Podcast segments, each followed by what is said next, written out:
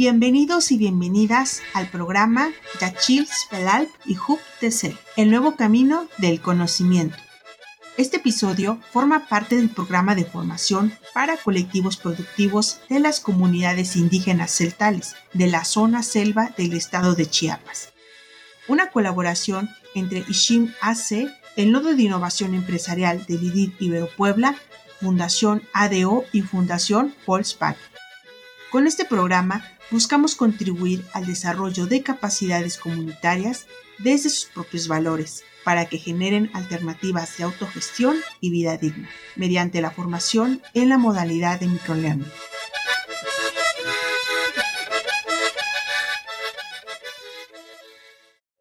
La familia. Hoy hablaremos de qué es la familia y su importancia para las personas y para las sociedades. Durante mucho tiempo, la familia se definió como el grupo de personas formado por una madre, un padre y los hijos e hijas o bien como el grupo de personas que tienen relación de sangre. Sin embargo, esta es una visión muy antigua. Actualmente, la familia es el grupo donde la persona se siente cuidada, exista una relación de sangre o no, y sin importar el sexo de quienes la integran.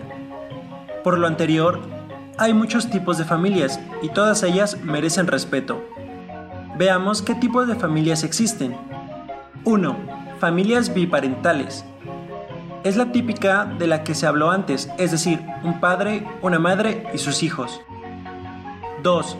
Familias monoparentales. Es en la que solo hay una madre o un padre y los hijos. 3. Familia adoptiva. Es la familia en la que los padres adoptan a un niño. 4. Familia homoparental es la familia donde la pareja son dos padres o dos madres y adoptan un niño. 5.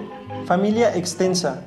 Es aquella en la que viven varios miembros de la familia, como padres, primos, abuelos, etc., en la misma casa.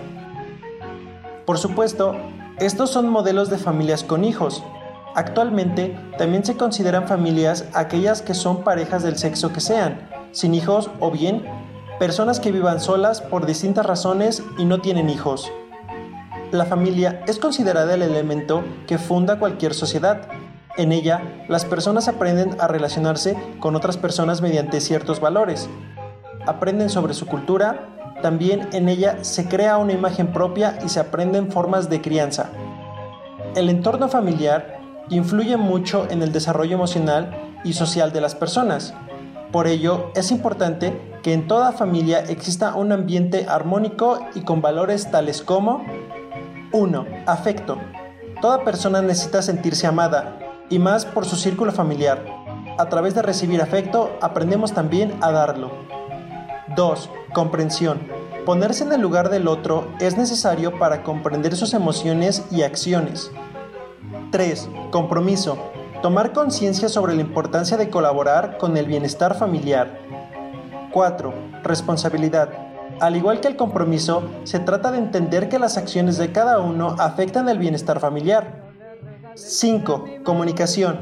Esto es escuchar las opiniones de los demás miembros de la familia y compartir experiencias para conocerse e integrarse. 6. Tolerancia. Parte de la comunicación es respetar las opiniones o ideas de los demás miembros de la familia, aunque no coincidan con las nuestras. Por supuesto, las familias no son perfectas, pues están formadas por personas con formas de ser e historias muy distintas. Por ello, es importante hablar aquello que no hace bien a la familia o a alguno de sus miembros, y saber poner límites ante ello. Recuerda, todas las familias merecen respeto y deben ser en entornos armónicos. Hasta la próxima.